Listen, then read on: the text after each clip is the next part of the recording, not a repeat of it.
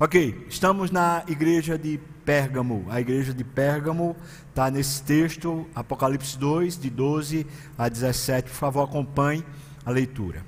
Ao anjo da igreja em Pérgamo, escreve: Estas coisas diz aquele que tem a espada afiada de dois gumes. Conheço o lugar em que habitas, onde está o trono de Satanás, e que conservas o meu nome e não negaste a minha fé Ainda nos dias de Antipas, a minha testemunha, meu fiel, o qual foi morto entre vós, onde Satanás habita.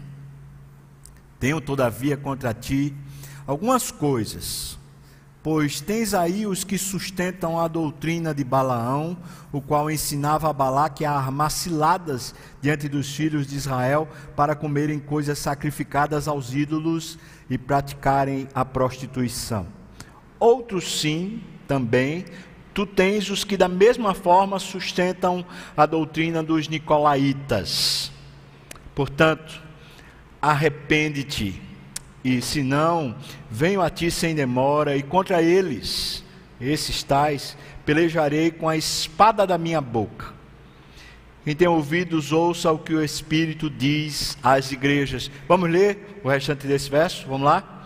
Ao vencedor dar-lhe-ei do maná escondido, bem como lhe darei uma pedrinha branca, e sobre essa pedrinha escrito um nome novo, o qual ninguém conhece, exceto aquele que o recebe.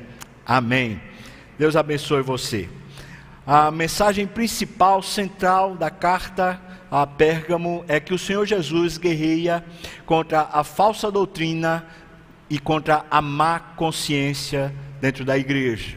E normalmente a falsa doutrina e a má consciência dentro de uma igreja tem indivíduos que a sustentam. Portanto, o próprio Jesus está dizendo que ele vem para guerrear. Essa é a mensagem central. E qual é o desafio principal? O desafio principal é assumir, nós como povo, assumirmos a nossa verdadeira identidade como cristãos né, vivendo num mundo caído, numa sociedade pervertida, nós assumirmos quem de fato nós somos. Esse é o desafio principal dessa carta. Tendo dito isso, eu quero que você saiba como é que era mais ou menos a cidade de Pérgamo. A cidade de Pérgamo era na Ásia Menor como uma cidade de Atenas era para a Grécia. Era uma cidade cheia, repleta de templos de adoração pagã tinha um monumento a Zeus que era reconhecido em toda a Ásia, por causa da importância desse monumento para Zeus. Zeus, talvez a principal divindade do Olimpo. Tinha um culto e também tinha um templo para César. César se dizia, se autodenominava Deus. E o nome que funcionava para César era Kyrios, que é uma expressão grega que significa Senhor o Senhor que domina, o Senhor que, que governa, essa palavra Kyrios. Então, dentro da cidade de Pérgamo havia o culto e havia também as cerimônias, as cerimônias sociais. Essas cerimônias sociais eram festas que eram feitas aos ídolos. Aquelas festas que eram feitas aos ídolos, certamente era servido lá, além de bebida, muita bebida, também servido carnes e alimentos que eram oferecidos aos ídolos. E normalmente nessas festas havia também muita devassidão moral. Ou seja, ao final, muitas vezes estava, estava havendo muita prostituição. Porque era assim e ainda é que os deuses são adorados, honrados onde nas festas existe esse tipo de devassidão que leva à imoralidade, à prostituição. Então a cidade de Pérgamo funcionava mais ou menos nessa perspectiva, como um centro idólatra, né, de vários deuses, um centro onde César era adorado com um culto e várias festas ao longo do ano. Essas festas, elas eram cruciais para a economia. Era justamente quando os adoradores de tal divindade vinham para a cidade e ali eles faziam comércio. Portanto, qualquer pessoa que não aproveitasse as festas aos deuses para vender as suas né, os seus equipamentos ou vender as suas, é, as suas parafernálias, terminava desperdiçando. Além disso, é óbvio que se alguém não vinha para a festa, esse alguém não seria reconhecido como sendo um, um bom cidadão de Pérgamo. E aí você já entende como era que o cristão ficava nessa cidade, né? Ele tinha, tinha dificuldade, porque a cultura da cidade era uma cultura festeira, o comércio estava baseado nessas festas, e o cristão vai ou não vai? Participa ou não participa? Fica a grande dificuldade então para a pessoa viver. Como é que o evangelho chegou a Pérgamo? Ao que tudo indica, a gente vai entender isso a partir de Atos. Quando Paulo estava pregando em Éfeso, o evangelho percorreu toda a Ásia Menor, justamente a região onde também Pérgamo está e as sete igrejas. Então, ao que tudo indica, ou essa igreja nasce do próprio Paulo, ou de alguma pessoa que se converteu ouvindo Paulo durante aqueles três anos em que ele esteve em Éfeso. A igreja está lá, aparentemente uma igreja viva, e o Senhor Jesus então escreve a essa igreja. Quando ele escreve a essa igreja, no versículo 12, dê uma olhada aí por favor, ele diz ao anjo da igreja em Pérgamo, mais uma vez eu quero destacar isso. Quando Deus na sua providência, quando Jesus, o pastor verdadeiro da igreja, ele coloca alguém na frente da igreja, certamente é para que essa pessoa ouça o que o pastor da igreja, o Senhor Jesus, define, diagnostica a, a igreja. Qual é o diagnóstico da igreja, das pessoas, dos membros? Então, essa sabedoria de Deus deve ser dada ao pastor. Isso não quer dizer que o pastor necessariamente esteja ouvindo a sabedoria do Senhor, né? A palavra do seu do seu pastor, mas é responsabilidade dele. Portanto, se um pastor não está ouvindo a voz do verdadeiro pastor da igreja, o Senhor Jesus, certamente ele vai prevaricar. E ele vai se responsabilizar por isso diante do Senhor. Isso quer dizer que pesa sobre mim, por exemplo, como pastor da Igreja das Graças, uma grande responsabilidade de ouvir o que Jesus tem falado à igreja, porque eu vou responder diante de Deus a respeito disso. Isso significa que cada, cada membro dessa igreja está, de alguma maneira, diante de Deus, jurisdicionado ao meu pastoreio. E que você precisa orar por mim, para que Deus tenha misericórdia de mim, e eu ouça, entenda e me submeta claramente a essa voz do Supremo Pastor. Mas se você é de outra igreja, naturalmente isso se refere ao pastor da igreja que você faz parte. Porque essa é a responsabilidade do pastor, é discernir a voz do verdadeiro pastor e guiar as ovelhas dele para ele e não para si mesmo. Por isso, nós não somos ovelhas de um determinado pastor, nós somos ovelhas do Supremo Pastor, ele é o nosso verdadeiro pastor e o nosso verdadeiro guia. Mas veja que a carta, todas as cartas são endereçadas, destinadas ao anjo que é justamente o pastor que representa aquela comunidade diante de Deus. Isso é a estrutura espiritual, isso é a jurisdição espiritual. Alguém que está na igreja das graças está jurisdicionado espiritualmente ao pastoreio dessa igreja. E se busca pastoreio em outro, outro arraial, certamente está fugindo dessa jurisdição. Isso quer, não quer dizer que a pessoa não possa, mas certamente a sabedoria de Deus está naquele pastor que está de, sobre a sua jurisdição, está sobre o cuidado do, da sua alma. Assim funciona. Mas o texto diz que o Senhor escrevendo a essa igreja em Pérgamo, ao anjo da igreja, ele se apresenta como sendo aquele que tem uma espada afiada de dois gumes. A espada afiada de dois gumes está bem definida nas Escrituras como sendo a Bíblia. Mas aqui, quando ele apresenta como espada, ele está dizendo que tem uma, uma espécie de batalha, de guerra, a ser feita dentro da igreja. Não contra a igreja, a favor da igreja, mas é uma guerra dentro da igreja para purificar a igreja. E por isso a Bíblia será esse, essa ferramenta que vai, de alguma maneira, batalhar, que vai, de alguma maneira, ferir.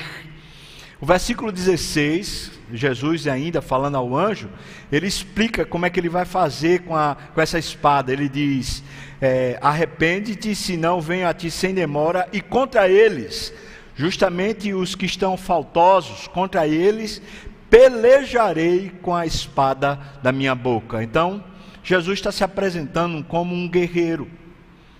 É como se fosse um, um médico, nós estamos usando essa analogia do médico, é como se fosse um médico que está dizendo para o seu paciente, que está com os exames lá na frente do médico. O médico está dizendo assim: Eu sei exatamente como curar você.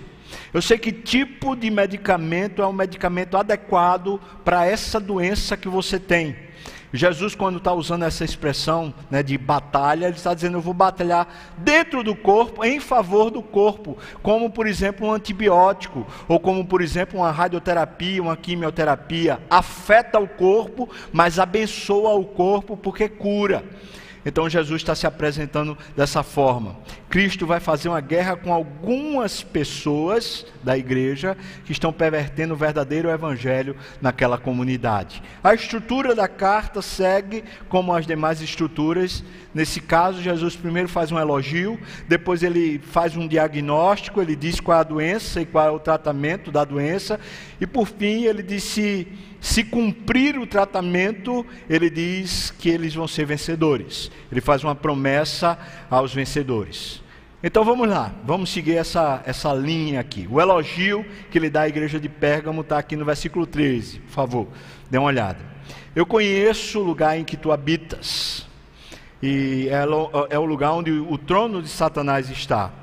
Por que ele está usando essa expressão? Nós já entendemos.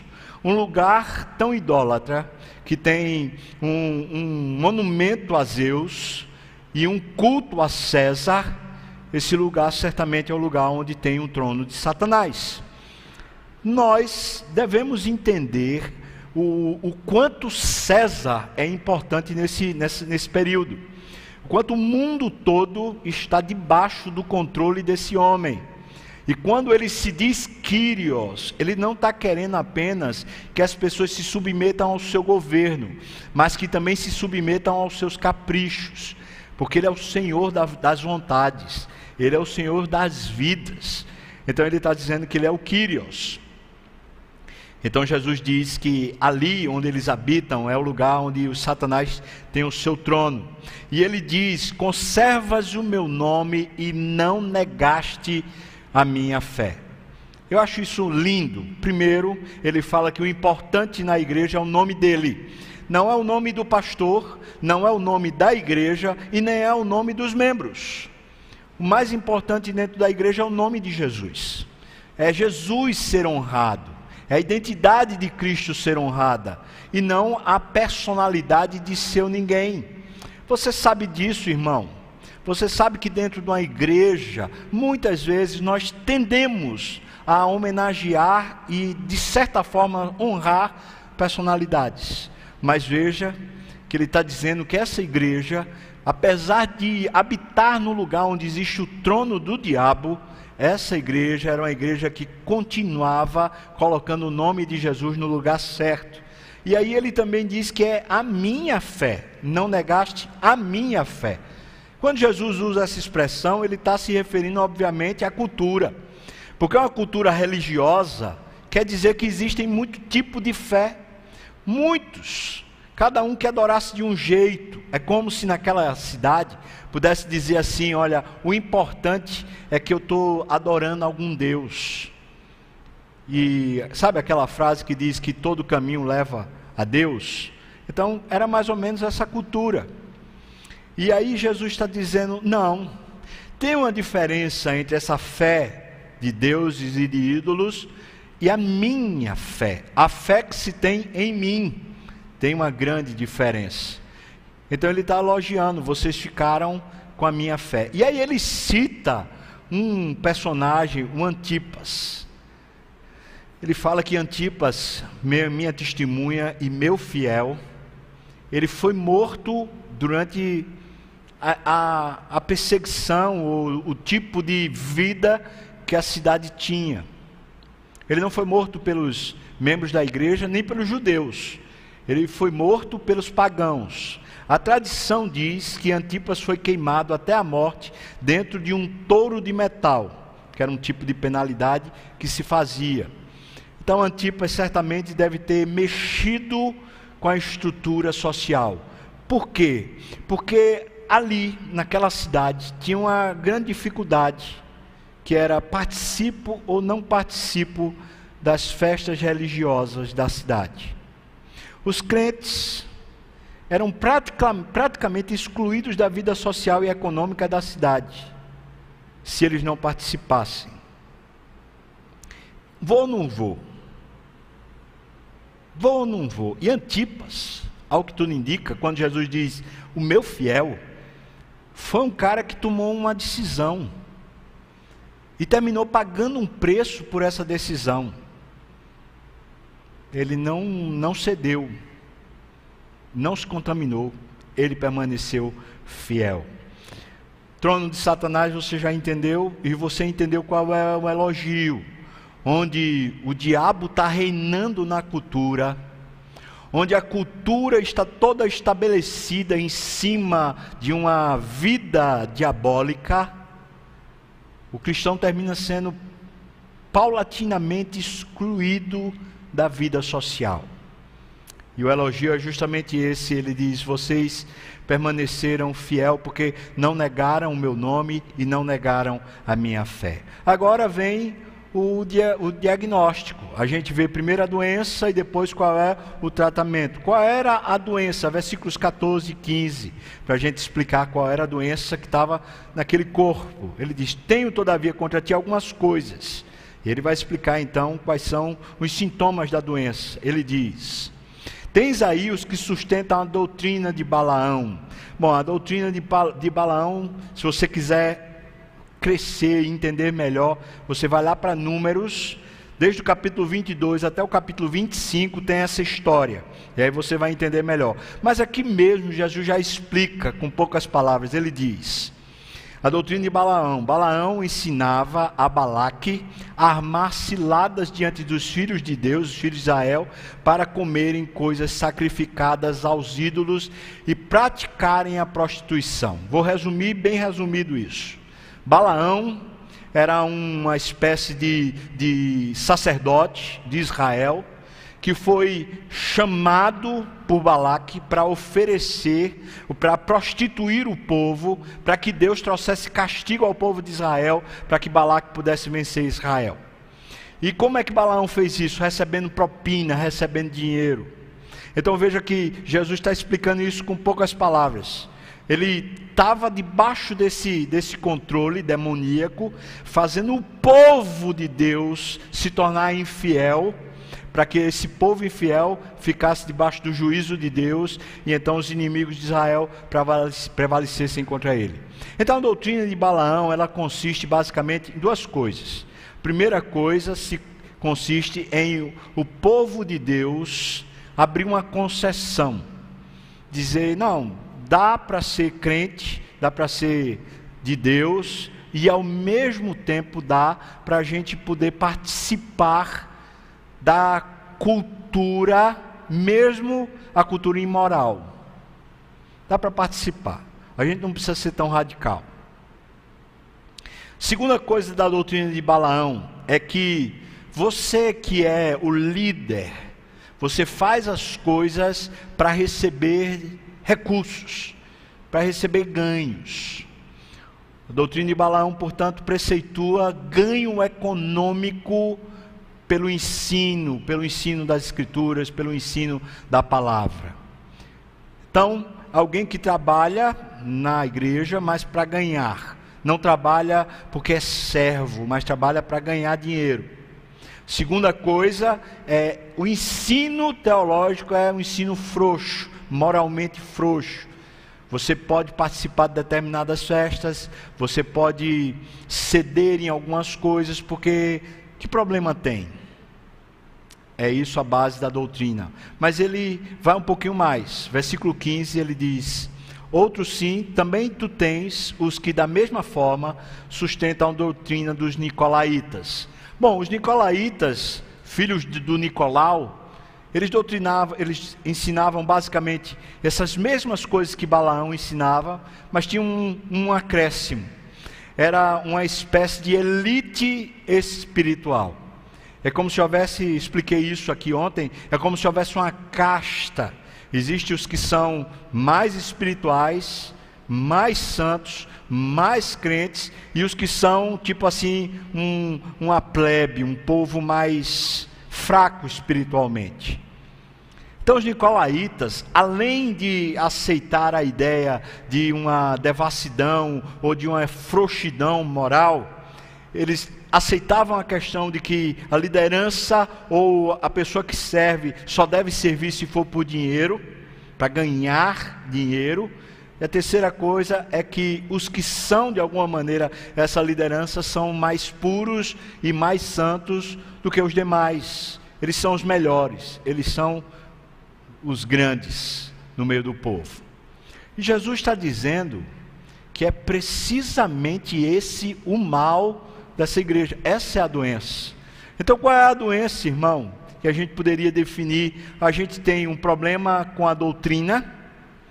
A doutrina está prejudicada, mas ele também tem um problema com a consciência. Porque eu fico imaginando que esses aqui da doutrina de Balaão e da doutrina do, de Nicolau, dizendo para os membros: rapaz, o que é que tem de mais? Se você não for para aquela festa, você não vai, não vai ganhar seu dinheiro, você não vai pagar suas contas. O que é que tem de mais você ir? Vai lá, cara. Vai lá, participa. O que é que tem de mais? Vou, vou pensar aqui um exemplo para tornar mais claro. Imagina alguém que, por exemplo, é musicista. E, e vive da música. Então chega o carnaval. Chega aí as troças e as coisas todas, e aí ele é convidado para tocar lá. E aí alguém da igreja fala: rapaz, não tem nada de mais não. Deus sabe que você precisa desse dinheiro. Vá lá e toque. Mas a festa que ele vai tocar, claramente, evidentemente, ela preconiza uma devassidão moral. Quem, a, quem vai para essa festa, certamente ao final dela, ou vai estar entorpecido através de droga ou de bebida, ou pelo menos vai estar num, num ápice de sensualidade. Ou seja, é para o crente ir para essa festa? É para o crente tocar nessa festa, botar o som dessa festa, botar as imagens dessa festa, ganhar o seu dinheirinho de forma justa, nesse ambiente ou nessas condições, claro que os, os, da doutrina de Balaão vão dizer: o que é que tem de mais? Você precisa ganhar seu dinheiro, você precisa pagar suas contas, você precisa fazer sua feira. É claro que os da doutrina de, de Nicolau vão dizer assim: rapaz, faça isso. Eu estou dizendo para você porque eu tenho autoridade, eu tenho, eu tenho pureza. Eu estou dizendo para você: pode fazer. E aí, então, essas doutrinas começavam a subverter o coração. O que é que está havendo então? Qual o grande perigo dentro da igreja ou da pessoa que de certa forma é de Pérgamo? É essa falta de clareza sobre eu devo ou não devo participar de certas atividades sociais. Aquela falta de, de clareza ética ética, comportamental. Por quê? Porque falta lucidez nas escrituras. Agora eu vejo o perigo. É bem provável que uns tropecem porque não tem profundidade nas escrituras. E então termina fazendo o que não deve. Mas é bem provável também que outros tropecem porque se acham santos demais. Porque diz assim: Fulano não pode, não, mas eu sou um cara mais espiritual, eu posso.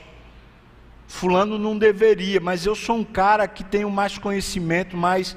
Seriam os nicolaítas. Os nicolaítas dizem: eu estou num outro nível, eu estou numa experiência maior, eu estou numa profundidade maior, então eu posso, eu posso participar sem me contaminar. Então eu posso ir para o show de não sei quem, eu posso ir para a festa de não sei quem, eu posso ir para o galo da madrugada, eu posso ir para a troça, eu posso ir porque porque eu sou espiritual. Eu já tenho um tipo de fé mais elevada, eu já cresci um pouco mais, então essas coisas não me afetam. Eu posso ir e voltar e na igreja ser uma benção. Essa era a doença. É que isso começou a minar a vida da igreja.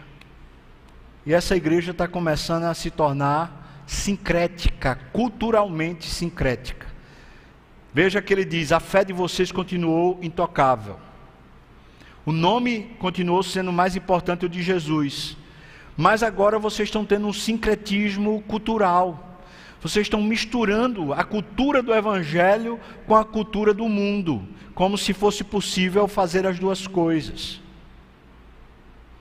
É possível, irmão. É possível. Qual é o tratamento que Jesus sugere? Ele diz, versículo 16: Portanto, arrepende-te a palavra arrependimento é metanoia. Portanto, significa muda a mente, muda o pensamento. Sai dessa linha de pensamento e vem contrária a ela a partir de agora. Esse é o remédio. O que ele está dizendo, em outras palavras, é: não se contamine com a cultura pagã.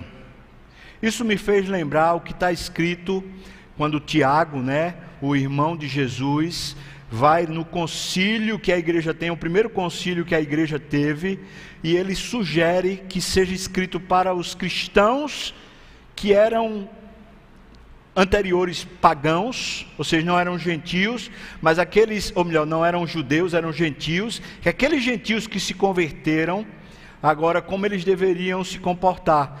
Veja o que está escrito lá em Atos, capítulo 15, por favor. Atos, capítulo 15, versículos 19 e 20. Tiago diz assim: Tiago, o apóstolo, diz assim.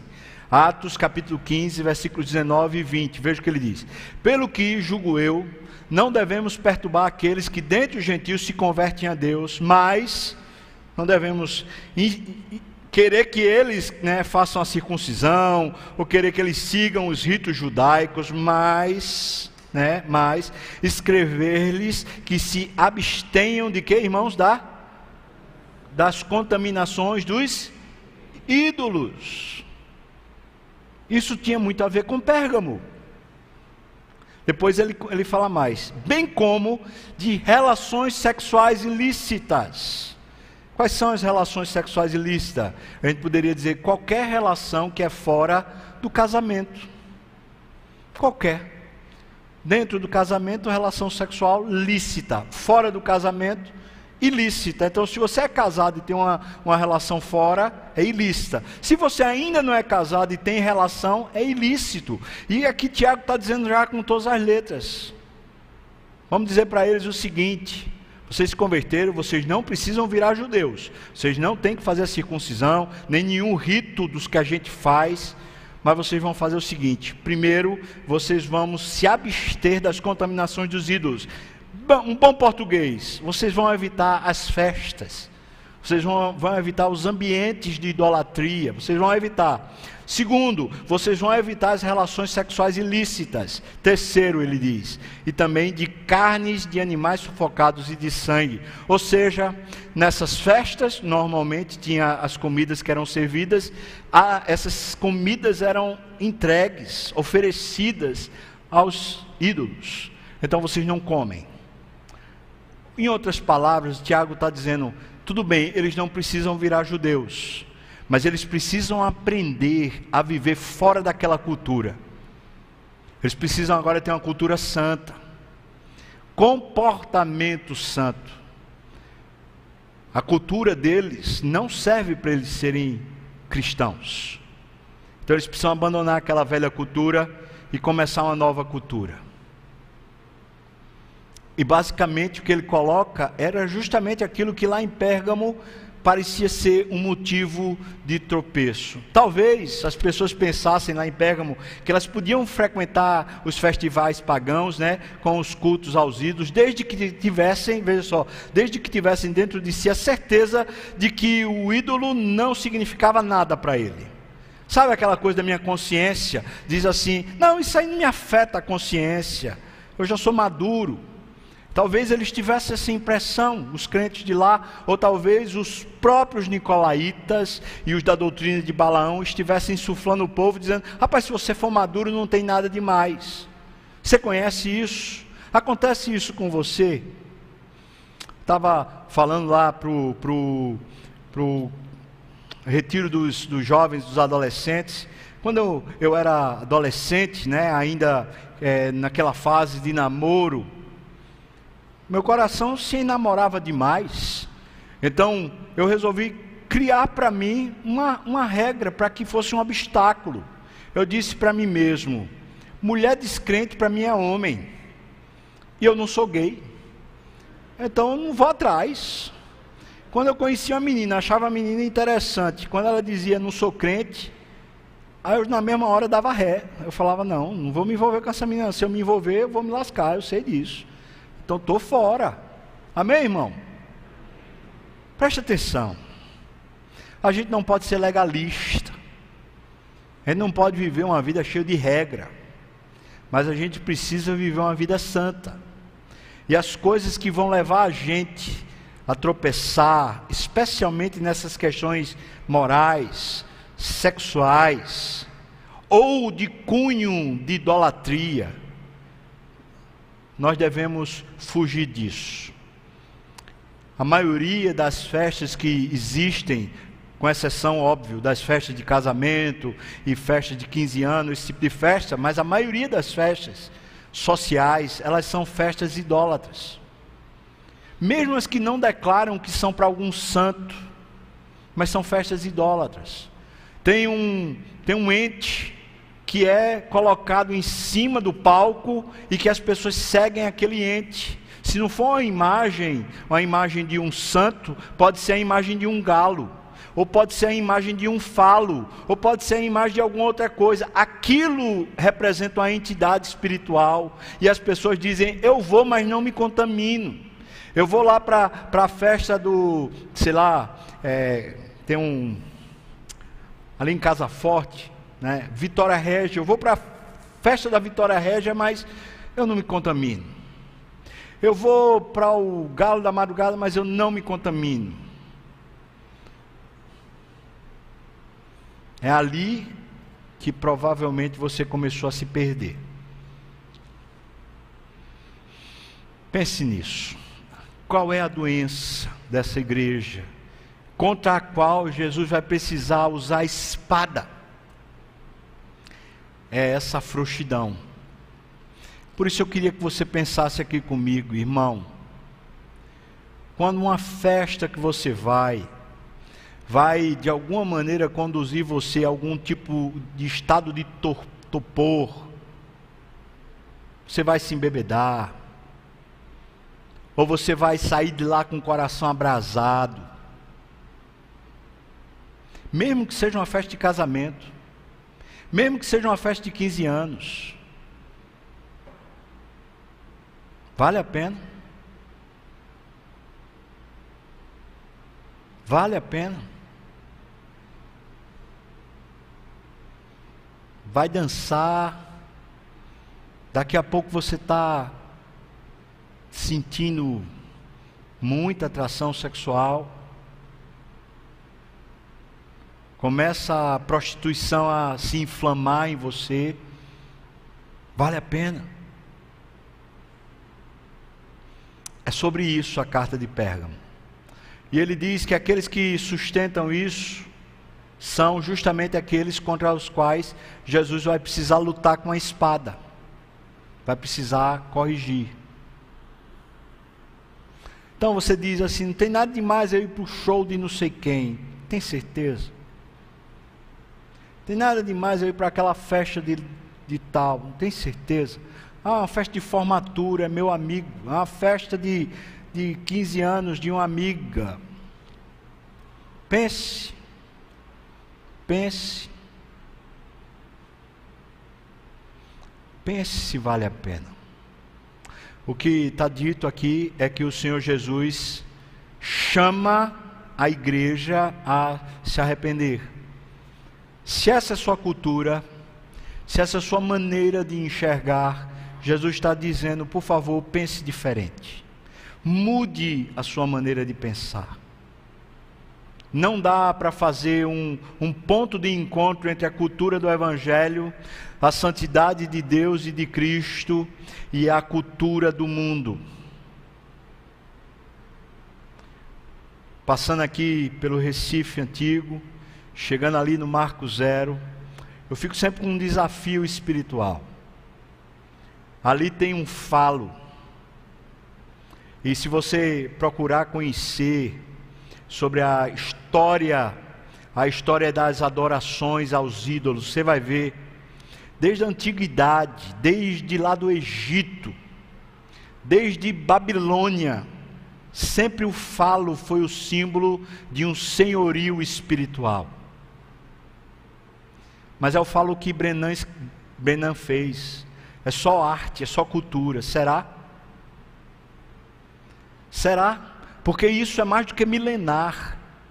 Isso é logo após o dilúvio, começa essa cultura de construir marcos, marcos dentro de cidades, dentro de vilarejos, marcos que referenciam qual é a divindade que toma conta daquela cidade. A gente pensa, mas é elemento neutro. Será que é neutro? Pense direitinho. Será que é neutro? É sobre isso então que Jesus está indicando o tratamento. Arrependa-se. Não vá por essa linha. Essa é uma doutrina que vai levar você ao fracasso espiritual. Aqueles que se arrependem têm uma promessa. Versículo 17, por favor, veja. Quem tem ouvidos, ouça o que o Espírito diz às igrejas. Então também não é uma carta destinada apenas a Pérgamo, mas é uma carta destinada aos membros de todas as igrejas. Então é para você. Se é que você tem essa luta, se é que você tem essas questões a serem resolvidas em você. Então Pérgamo é para você, como é para mim. Ele fala: o Espírito diz às igrejas o seguinte: o vencer, ao vencedor, ou seja, aquele que se arrepende ou aquele que permanece fiel, ao vencedor dar-lhe-ei do maná escondido, bem como lhe darei uma pedrinha branca. Então as referências aqui são maná e pedrinha branca. E essa pedrinha branca tem um nome escrito que ninguém conhece, exceto a pessoa que recebe essa pedrinha branca. Pois bem, deixa eu explicar esses três elementos então. Na verdade, o maná e a pedrinha, explicar esses dois elementos. Vamos lá. Primeiro, o maná. Jesus disse que ele era o pão vivo que desce do céu. O maná foi um, um marco na travessia do Êxodo. Quando eles saíram lá do, do Egito e foram para a terra prometida, o maná caiu todo dia como fidelidade do Senhor. Jesus pega isso lá em João 6 e diz: Agora eu sou o pão vivo que desceu do céu. O que Jesus está dizendo? Ele diz: quem se arrepender, ou quem for fiel a mim, vai comer diretamente de mim. Em vez de comer das carnes sacrificadas, em vez de comer da cultura e da idolatria pagã, vocês serão alimentados por mim, diretamente por mim. É claro que isso é a palavra, mas não é só a palavra. É como João Calvino fala, quando ele fala da ceia, quando ele fala de entregar os elementos, ele fala: isso é um meio de graça extraordinário, não é o meio comum. Isso é Jesus dizendo para você: haverá para você um tipo de riqueza espiritual e de alimento espiritual que suplanta a experiência comum. Eu vou dar para você o maná. Mas aí ele fala da pedra branca. Há duas, duas possibilidades quando se refere à pedrinha branca. A primeira possibilidade era uma pedra que era dada para quem estava nos jogos, aqueles jogos da arena, quando um gladiador, quando alguém lutava com uma fera ou com outro gladiador, e ao final você saía vencedor, você recebia uma pedrinha branca. Essa pedrinha branca tinha nela um nome. Essa pedrinha era o ingresso que você tinha para entrar depois numa festa de homenagem ao vencedor. Então você recebia a pedrinha, porque agora ela se viria como ingresso, quando você fosse receber os louros da sua vitória. Então essa pedrinha podia significar isso. Se é isso que Jesus está dizendo, é: se você for fiel, e você for vencedor, eu vou dar para você um ingresso de você receber de mim os louros da vitória. Mas a pedra branca também pode ser uma, uma possível representação de alguém que faz parte do povo de Deus, e isso arremete ao Velho Testamento que acontecia no Velho Testamento? Vocês vão lembrar, quando o povo de Israel estava para atravessar o Rio Jordão e entrar na terra prometida, Deus disse para Josué: pega doze pedras, uma representando cada um do, do, do povo, cada tribo do povo, e coloca coluna antes do rio, e depois você coloca uma coluna no meio do rio, porque essa coluna de doze pedras, para representar o povo, então talvez Jesus estivesse dizendo: Eu vou dar a você uma pedra que representa a sua participação no povo de Cristo, representa o seu ingresso como parte do povo de Cristo. Talvez isso tenha mais sentido, uma vez que era uma luta cultural. Eu faço parte da sociedade de Pérgamo ou eu faço parte do povo de Deus? Eu faço parte da cultura de Pérgamo ou eu faço parte da cultura do Evangelho? E a pedrinha então simbolizaria o que? Eu faço parte do povo de Deus. Quem for vencedor vai receber essa pedrinha. E o nome que está lá, um novo nome, quer dizer um novo caráter, uma nova história, uma nova vida. Normalmente a palavra nome na Bíblia tem a ver com a identidade, com o caráter da pessoa. Então você vai receber um novo caráter. Pode ser uma referência à ressurreição, pode, mas certamente é uma referência ao pertencimento agora a Cristo. É como se Cristo estivesse dizendo: Você pertence a mim. Se for assim, isso tem a ver com a palavra Kyrios. Como falei para você, o César queria ser chamado de Kyrios. Então, essa pedrinha que Jesus está prometendo, que tem um novo nome, o seu novo nome é o nome de Cristo que você não negou, e portanto só você conhece, porque você sabe como você viveu. E se você foi assim, essa pedrinha que tem o nome de Cristo está dizendo: Eu tenho um Senhor, é o meu Kyrios, o meu Kyrios, que diz para mim como eu devo viver. Ele governa não apenas o geral, mas ele governa as, as minhas condições, ele governa se eu devo ir, se eu não devo ir, ele governa tudo dentro da minha vida, porque ele é o meu Kyrios, não César, não Satanás, não Zeus, não a sociedade, não os grupos que compõem a sociedade, mas Cristo é o meu Quírios, é o meu Senhor. Então o vencedor terminava recebendo da própria mão de Cristo uma espécie de sinal dizendo: Você pertence a mim, você de fato é meu. Certamente essa é uma palavra que desafia e é uma palavra que protege dizendo: você tem uma recompensa, você tem uma nova cidadania, você tem uma nova identidade, viva conforme aquilo que Deus fez você ser. Quero lhe perguntar ao final desse, desse culto, né? Eu quero lhe perguntar: essa carta tem alguma coisa a ver com você? Tem alguma coisa a ver com as, os seus costumes e hábitos? Os lugares que você frequenta, os comércios que você faz, os acordos, os negócios. Tem alguma coisa a ver? Tem alguma coisa a ver com as festas que você faz? Festa de casamento, festa de 15 anos, as, as festas que você promove, mesmo na sua casa, as convivências com os amigos, elas representam o quê? Quando eu estava lá no retiro dos do jovens, um, um irmão daqui da igreja estava contando sobre a experiência dele com seu filho que se converteu. E ele estava me dizendo o seguinte: quando meu filho se converteu, os amigos dele todos eram descrentes, e todos estavam naquele florescimento de viver agora plenamente a adolescência o início da juventude, então assim, os convites não paravam de acontecer. E diz que o filho dele falava assim para os amigos: Olha, se é para ir tomar cerveja, ou outra bebida alcoólica, não conta comigo. Agora, se vocês querem comer uma pizza, eu vou lá. Se é para ir para algum tipo de devassidão moral, ou seja, vai ter promiscuidade, vai ter prostituição, não conta comigo. Ele teve que ir se posicionando até que chegou um momento que os amigos descrentes começaram a respeitá-lo. Mas até ser respeitado, ele passou por muitos momentos onde ele foi desprezado, rejeitado e sofreu todo tipo de bullying. É sobre isso essa carta. É sobre a gente manter fiel o nome dele e manter fiel a fé nele.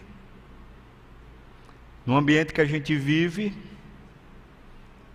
isso muitas vezes vai fazer a gente perder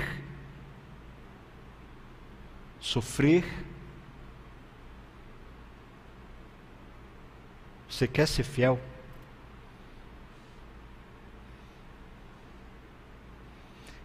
Carta abençoada, não?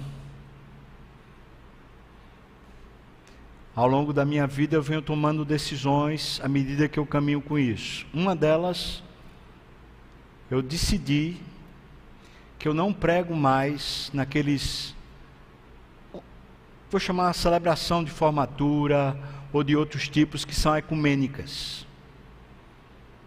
Eu entendi que eu não vou pregar a palavra de Deus no mesmo lugar e no mesmo nível de quem vai pregar uma doutrina espírita, de quem vai pregar uma doutrina budista, uma doutrina sei lá de que ramo, como se fosse a mesma verdade, ou pelo menos tivesse o mesmo cabedal de verdade. Não me chame. Eu não quero ir. O nome de Jesus está acima. E eu quero honrar esse acima. Eu quero que continue na minha vida sendo acima, acima de tudo e acima de todos. Você quer também, irmão? Pense como isso envolve você. Pense que decisões você tem que tomar. Queria dizer para você que nem sempre vai ser fácil, nem sempre você vai acertar, mas a gente caminhando junto como igreja, sendo sensível à voz do Espírito, a gente vai ter bom discernimento, como aconteceu naquele concílio, onde Tiago disse: Vamos apenas escrever para eles que eles se abstenham de prostituição, e de carnes sufocadas a ídolos, que eles se abstenham dessas coisas. Vamos orar? O pessoal do louvor pode vir para cá. Vou pedir para você ficar de pé. Quero orar por você. Amanhã nós vamos continuar. Amanhã nós vamos tratar sobre a igreja de Tiatira, tá? Então amanhã a gente continua, se Deus permitir, né, estudando e procurando conhecer o que Jesus fala que é que, qual é o diagnóstico que Jesus tem para a igreja de Tiatira. Obrigado, Deus, pela tua palavra viva, eficaz. Certamente põe a gente numa situação de desconforto, a gente não sabe o que fazer, se a gente vai, não vai, se a gente faz ou não faz. Mas eu quero te pedir, ó Deus, que nos ajude eu quero ser encontrado fiel, Senhor. Então me ajuda, Deus. Ajuda os meus irmãos aqui, as minhas irmãs aqui, a terem sabedoria a respeito disso, Deus. Livra-nos do mal. Livra-nos de uma consciência má. Livra-nos das influências más também, que vão pervertendo a nossa vida espiritual, Pai. Senhor, nós pedimos que o Senhor Jesus venha aqui nessa igreja e Ele mesmo com a sua espada afiada vá trabalhando, limpando, Senhor Deus, qualquer coisa que pareça com Balaão, qualquer coisa que pareça com a doutrina dos Nicolaítas, Pai. O Senhor nos limpe disso, Pai, e nos ajude a ser fiéis ao Senhor, no nome de Jesus. E que a graça do nosso Senhor e Salvador Jesus Cristo, O amor de Deus, o nosso querido e amado Pai, comunhão, consolo, a bênção, poder, o avivamento do Espírito venha sobre nós, o povo do Senhor, não só aqui e agora, mas até quando o Senhor voltar e nos tomar para si. Aleluia. Amém.